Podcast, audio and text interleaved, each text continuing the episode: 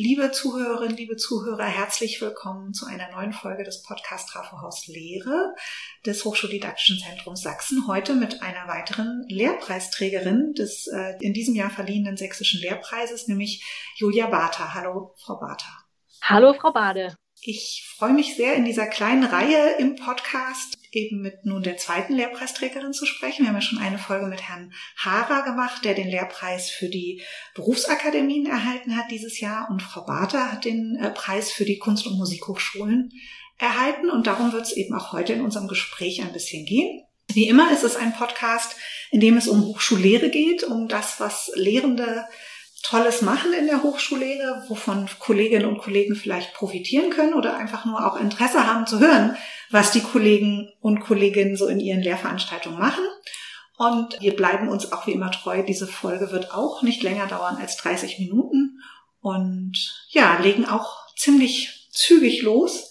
Ich habe Frau Bartha ja schon ein bisschen vorgestellt. Sie lehrt das Fach Klavier an der Hochschule für Musik und Theater Felix Mendelssohn Bartholdy in Leipzig. Und darüber werden wir ein bisschen sprechen und vor allem werden wir darüber sprechen.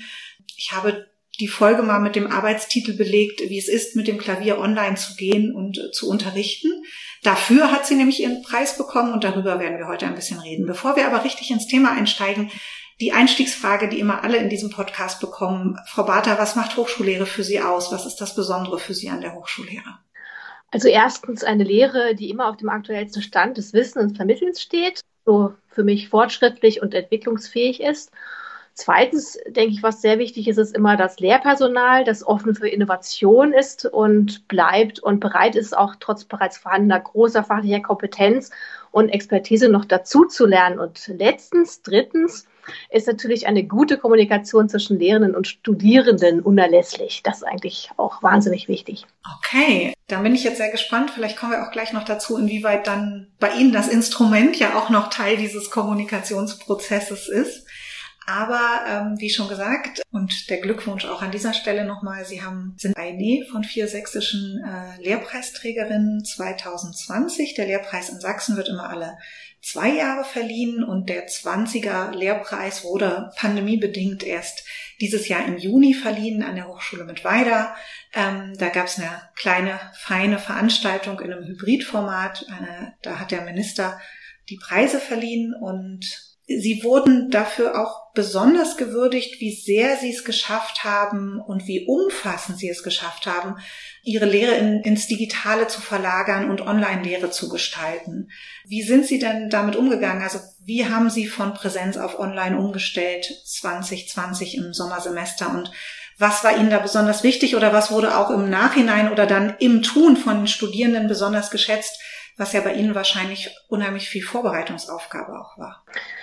Ja, also ich wollte einmal ganz kurz noch zu Ihrer Eingangsfrage noch sagen, was für mich gute Hochschullehre ausmacht. Ich habe natürlich jetzt erstmal generell geantwortet, bin jetzt nicht im Speziellen auf das Klavier schon eingegangen oder die künstlerische Lehre, sondern einfach, was generell, glaube ich, ähm, mhm. mich wichtig ist, was, was eigentlich egal, äh, welches Fach man unterrichtet, was, was einfach ja. absolut ja, unabdingbar ist. Genau, und jetzt zu meiner speziellen Situation. Sie hatten mich jetzt in der Vorstellung äh, als Dozentin für Klavier vorgestellt. Das ist auch richtig.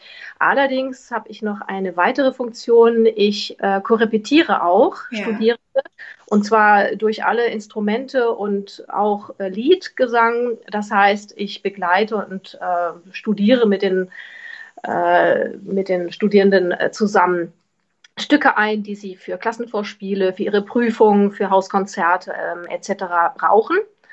Das heißt, als die Corona-Krise kam und der Lockdown äh, unvermittelt über uns hereinbrach, stand ich eigentlich vor der Situation, dass ich sowohl Klavierunterricht anbieten wollte, als auch Korrepetitionsmöglichkeiten anbieten wollte.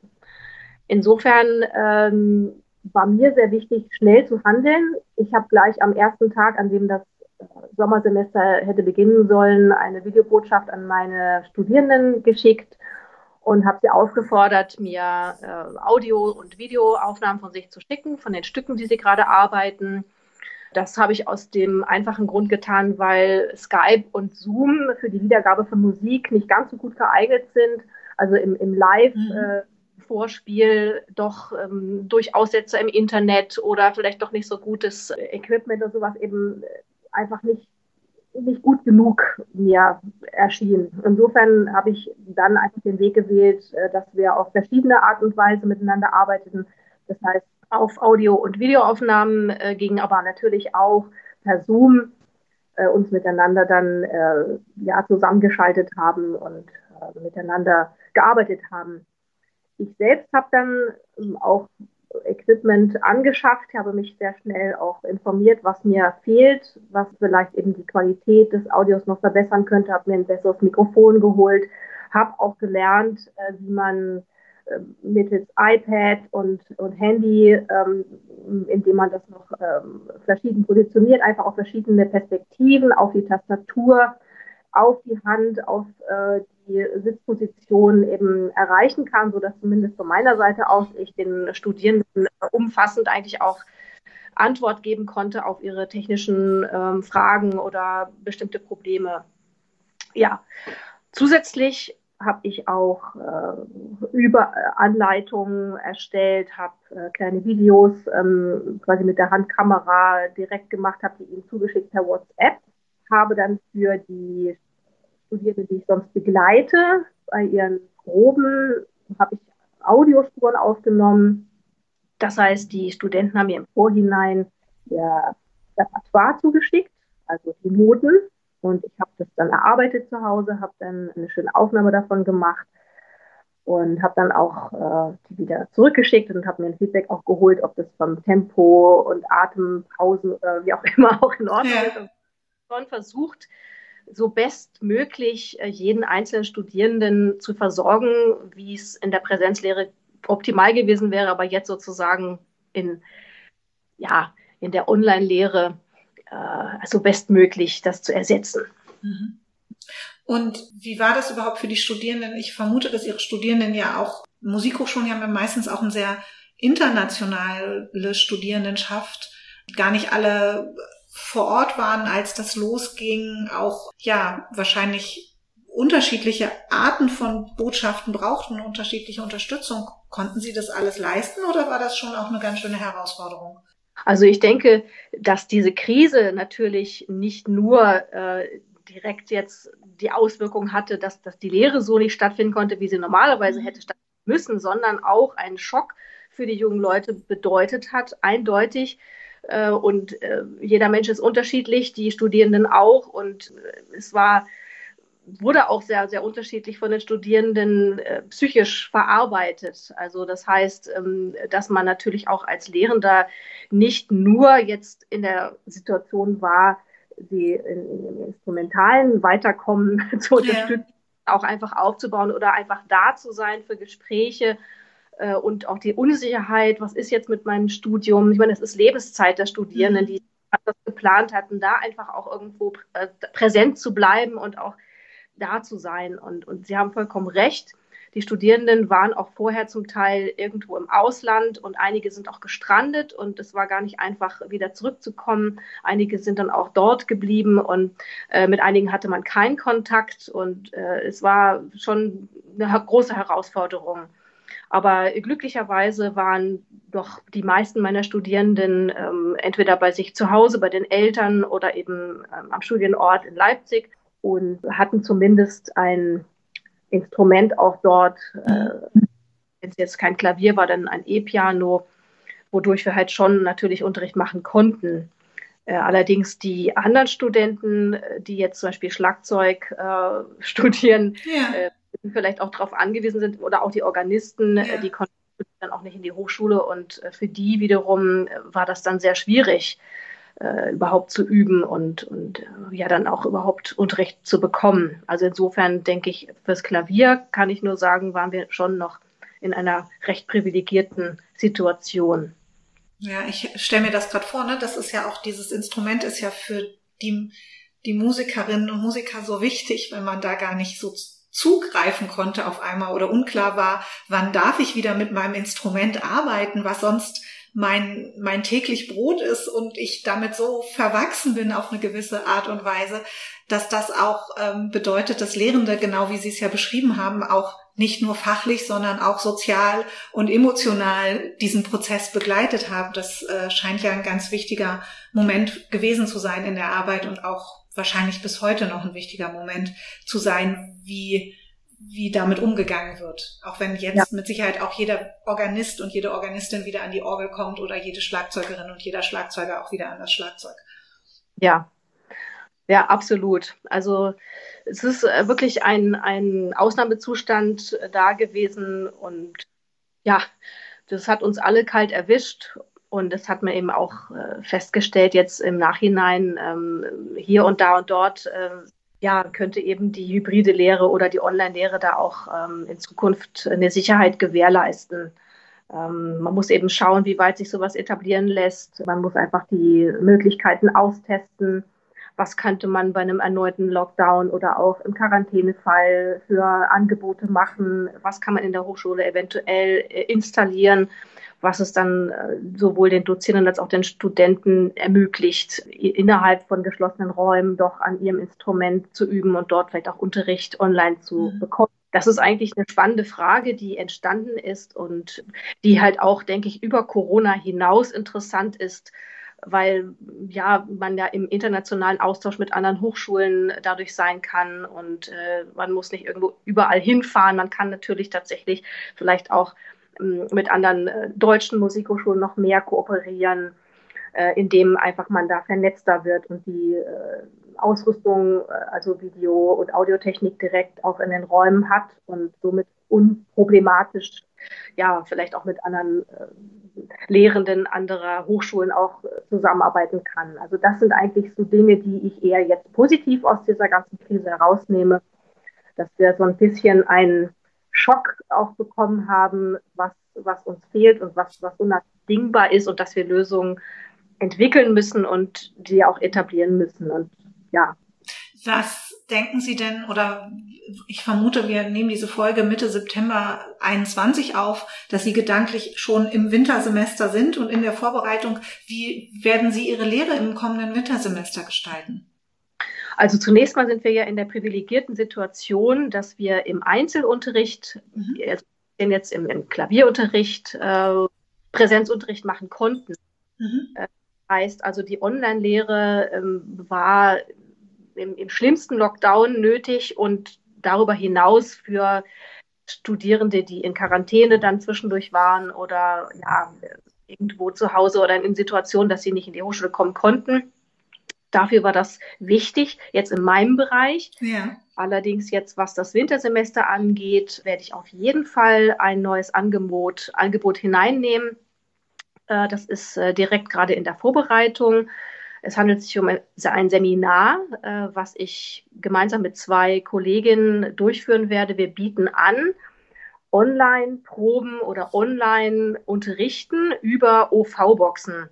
Mhm. Das äh, kennen die wenigsten. Das ist ein, ein kleiner Minicomputer mit einem vorgeschalteten Interface, einem Mikrofon und Kopfhörer, verbunden mit einem Ethernet-Kabel, äh, sozusagen, um, um direkt ins Internet zu kommen dadurch. Das ist letztes Jahr entwickelt worden von einem freien Ensemble. Das nennt sich Orlando Viols. Dieses freie Ensemble hat dieses, ja, dieses Tool, quasi dieses Device entwickelt, um miteinander weiterhin äh, proben zu können und auch sogar online Konzerte zu geben, obwohl die Mitglieder des Ensembles an verschiedenen Orten waren. Das hat mich wahnsinnig interessiert. Und es, ja, es ist nicht, nicht so sehr bekannt, aber mhm. ich habe den Kontakt hergestellt bekommen zu der Plattform Digital Stage, ähm, einer Plattform, die von der deutschen Bundesregierung auch gefördert wird die auf verschiedene Art und Weise für äh, freie Tanz- oder Theater- oder Musikensembles Lösungen entwickeln und, und finden, ähm, durch die halt ja man weiter proben kann, sich weiter sowohl online als auch hybrid miteinander künstlerisch äh, austauschen kann. Und das fand ich eigentlich von all den Plattformen und all den Angeboten, die ich so untersucht habe, das Beste. Ja. Und ähm, ich bin sehr glücklich, dass auch die Hochschule in Leipzig äh, davon zu überzeugen war, dass wir dieses, dieses System bzw. diese Ofboxen ausprobieren. Und wir haben jetzt zehn angeschafft und ich werde mit äh, zwei Kolleginnen, wie eingangs schon gesagt, und äh, fünf Studierenden zunächst mal diese Boxen ausprobieren. Wie, wie geht es, wenn die Studenten das mit nach Hause nehmen? Was fehlt vielleicht noch? Welches äh, Mikrofon passt zu welchem Instrument am besten? Wenn, wenn jetzt Klavier Trio spielt, wie, wie richten wir das am besten aus? In welche Räume gehen wir? Also im Prinzip ist es das, was, was jetzt gerade für mich ansteht, ein, ein System auszutesten im Wintersemester, was äh, dann im Prinzip für, für die ganze Hochschule, für alle Fachrichtungen und Studienbereiche als Lösung genutzt werden kann, wenn es ja, wenn es nötig ist, sei es jetzt, dass der eigene Student im Erasmus ist oder mhm. im Stadt sitzt und man möchte trotzdem miteinander musizieren oder möchte eine Probe abhalten. Und äh, das ist sozusagen ein, ein ja, erster Schritt, den ich, also ja. auf den ich freue. Also, und ja, und das ist im Prinzip die, könnte eine Lösung sein für, für die Hochschule auch in okay. Zukunft. Also Sie hören schon, liebe Zuhörerinnen und Zuhörer, eine Kategorie für die Lehrpreisvergabe ist auch der Punkt der Innovation und man hört hier sehr viel innovatives Potenzial heraus, wie ich finde. Ich finde das ganz spannend, äh, dass Sie beschrieben haben, dass es einerseits natürlich so ein Gucken unter Kolleginnen und Kollegen auch ist in der Hochschule, aber auch äh, wichtig ist der Blick nach außen, was passiert in der künstlerischen Szene, in der Musikszene, was man aus dieser Szene wiederum in die Hochschule hineintragen sollte. Wie wichtig ist das für Sie bei solchen innovativen Herangehensweisen? Sie haben am Anfang viel berichtet, wie Sie mit den Studierenden in Kontakt sind, jetzt auch sich mit Kolleginnen und Kollegen in der Hochschule auszutauschen, aber auch außerhalb der Hochschule. Also eigentlich haben Sie es eben schon ein bisschen angedeutet, aber wie muss ich mir das konkret vorstellen? Planen Sie die Veranstaltung auch gemeinsam? Sie haben auch gerade gesagt, Sie unterrichten da zu dritt. Tauschen Sie sich da regelmäßig aus, um von so kreativen, innovativen Ansätzen auch äh, zu hören? Ja, also ganz kurzer Rückblick vielleicht. Innerhalb dieser Corona-Zeit im, im, Sommersemester 2020 mhm. Habe ich auch meine Kollegin angeschrieben. Ich hatte mir damals eine Zoom-Lizenz gekauft, weil ich äh, das Bedürfnis hatte, mich genau über Möglichkeiten zum Online-Unterrichten auszutauschen und wir ja viele jüngere Kolleginnen und Kollegen auch haben, die bereits über ganz tolles Equipment verfügen und vielleicht schon mit Apps arbeiten, mit MIDI, Keyboard, mit allen möglichen ja. äh, Instrumentarium und so weiter. Und ich wollte am liebsten so eine Art Stammtisch eigentlich gründen oder ausrufen, wo wir miteinander die Möglichkeiten besprechen, uns gegenseitig vielleicht auch helfen oder schulen. Denn ähm, ja, es gibt äh, immer welche, die technikaffin sind, die sehr gerne ausprobieren und andere, die eher konservativ dabei sind. Und insofern sollte, war mein Gedanke, sich da gegenseitig zu befruchten. Also ganz unbürokratisch miteinander einfach in Kontakt zu kommen und so sich gegenseitig zu helfen. Mhm. Und äh, das war jetzt der Rückblick auf 2020 und jetzt für die kommende ja. Zeit und das Wintersemester ähm, geht es jetzt eher darum, ich bin wahnsinnig glücklich, dass sich Julian Klein, einen der Mitinitiatoren und Gründer der Digital Stage, also der mhm. eben ebenen Plattform, äh, gewinnen konnte. Er wird über einen Lehrauftrag bei uns an der Hochschule äh, quasi mein Kollege sein und wird äh, mit Rat und Tat und ja mit ja mitentwickeln äh, uns unterstützen, so dass ich quasi einen, einen Fachmann mir ja. in, in das Team geholt habe. Denn ich bin zwar innovativ und ich bin äh, sehr dabei, das selbst auszuprobieren und zu entwickeln. Dennoch stößt man auf Probleme plötzlich technischer Natur, irgendwas knackst oder äh, man hat vielleicht irgendwas nicht richtig eingeschaltet. Und insofern war es mir sehr wichtig, genau jemanden, der seit einem Jahr oder über einem Jahr mit in dieser Materie drin ist, hinzuzugewinnen und äh, dadurch auch so viel schneller eigentlich Wissen dazu zu gewinnen und auch bei Problemen einfach schneller reagieren zu können. Genau. Und, und meine weitere Kollegin ist äh, aus dem Theaterbereich eigentlich eher. Sie ist Regisseurin und Dramaturgin, Anja Christine Winkler. Und die war auch auf der Suche nach Möglichkeiten für Performances, für, ja, Aufführungen, wo man eventuell Menschen dazu oder, oder Sänger oder Instrumentalisten oder Sprecher dazu Stream, dafür Lösungen zu finden, wie das am besten und latenzfrei funktioniert. Insofern war sie auch diejenige, die den Kontakt zu Julian Klein hergestellt hat. Und so bilden wir nun so ein kleines Dreierteam, was ja jetzt eben dieses IPV nennt sich das interdisziplinäres Projekt variabel, was das anbietet. Und wir sind ja, oder ja, sind sehr gespannt oder auch erfreut, ähm, dass wir das jetzt im Wintersemester austesten können und dann eben auch im Januar an einem, ja, wie ein Tag der offenen Tür dann auch den Kolleginnen und Kollegen, die interessiert sind, äh, anfassbar, ausprobierbar äh, zu machen. Also das, das ja. haben wir, ja, dass, dass diese Ergebnisse und die Dokumentation dieser Arbeit mit, mit diesen OV-Boxen, äh, dass, dass die sozusagen dann auch direkt an diejenigen kommen, die davon profitieren, die das gerne auch nutzen möchten in Zukunft.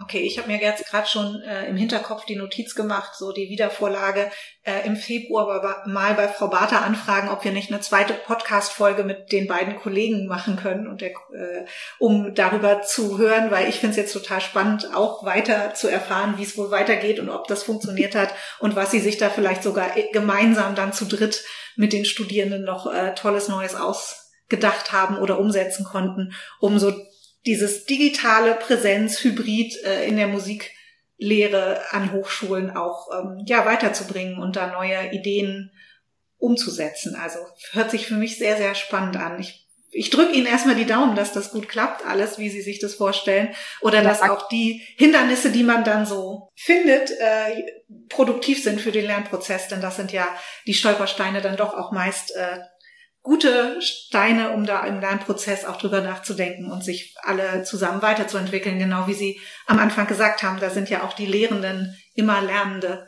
äh, mhm. in, der eigenen Arbeit. Ja, ja, so ist es.